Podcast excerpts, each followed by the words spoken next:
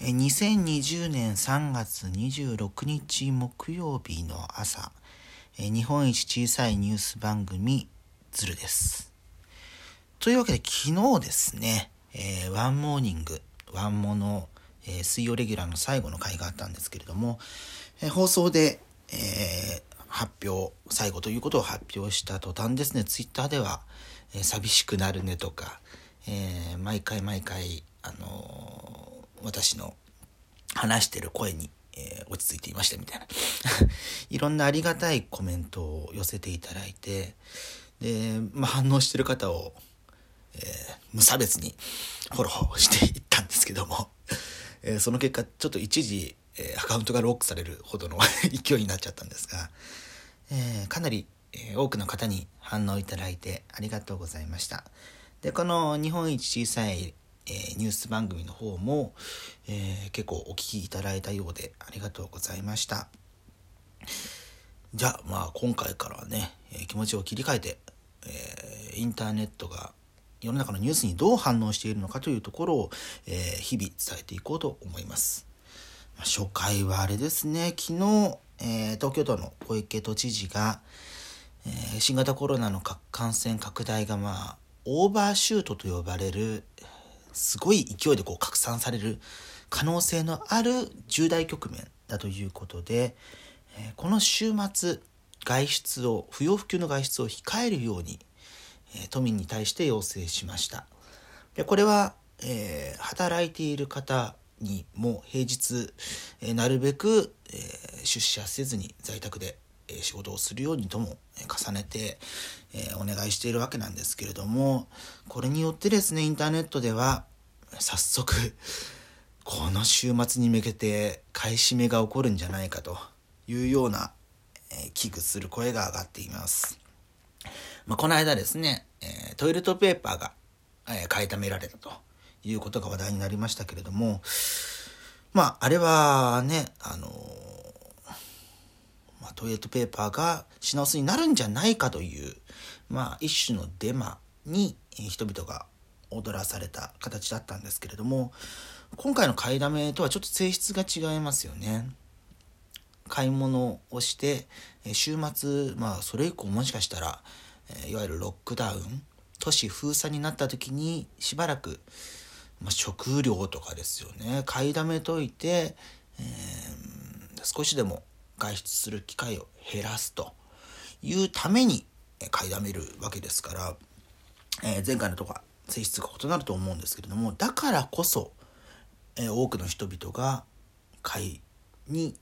行くと思われるということが、まあ、インターネット上で注目をされています。いやまあこればっかりはねなかなか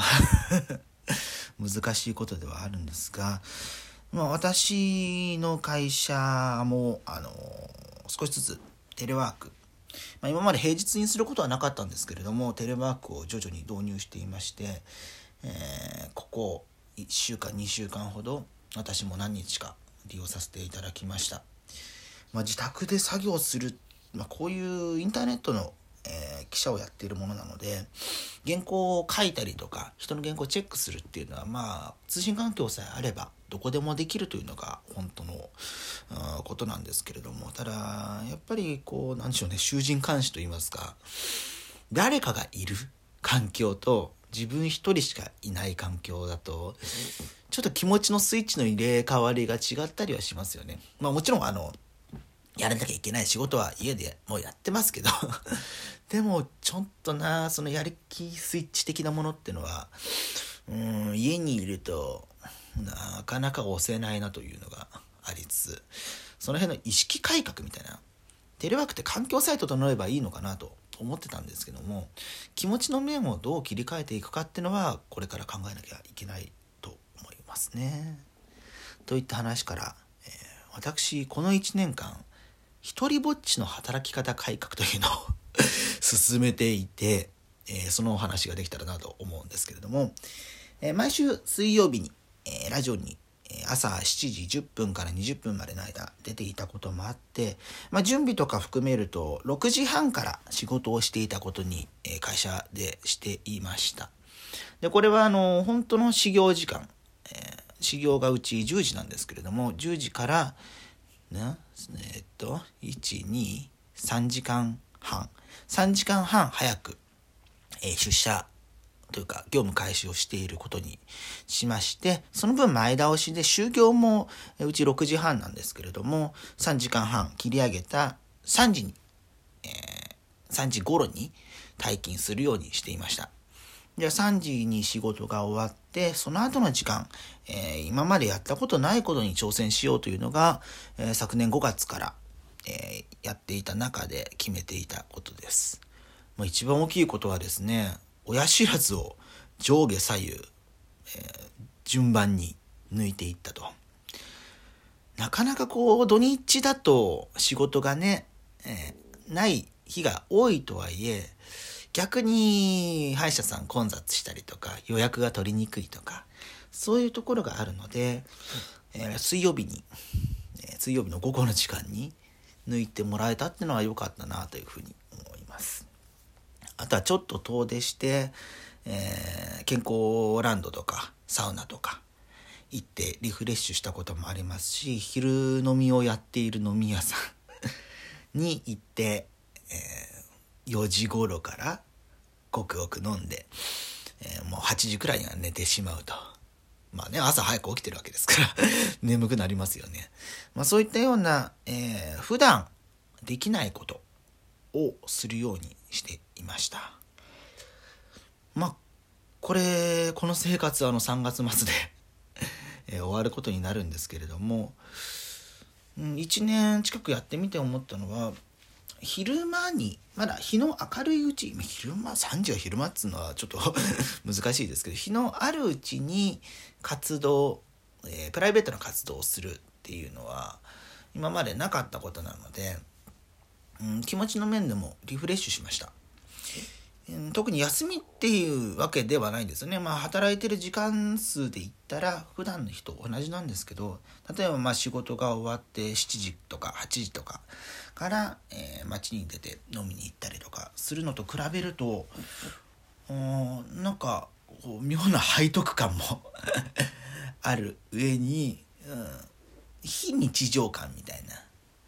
え3時からなんだけれども日帰り旅行をしているような感覚も味わえたりして非常に、えー、身のある時間の使い方ができたなと思っていますまあねこれから先、え、それが楽しめなくなるというのは、え、残念ではあるんですけれどもまあ普通の生活をしなさいと、え神から命じられたのかなというふうに思って、えこれから背筋を立て直していこうと思っております。今、えー、26日の朝に、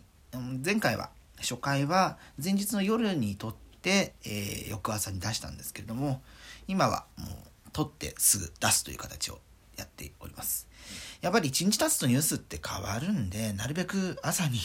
撮って朝に出すような形にこれからできたらなと思います。えー、毎日、えー、ニュースが刻々と変わって、えー、まあ、特に新型コロナウイルスの関連では心配なことも多いと思います。え情報をなるべく精査して、えどこどこが言っている。でもここはこう言っている。みたいな感じの比較をしつつ、え賢い情報との接し方をしていくように皆様とどうかよろしくお願いいたします。私も気をつけます。それではまた次回。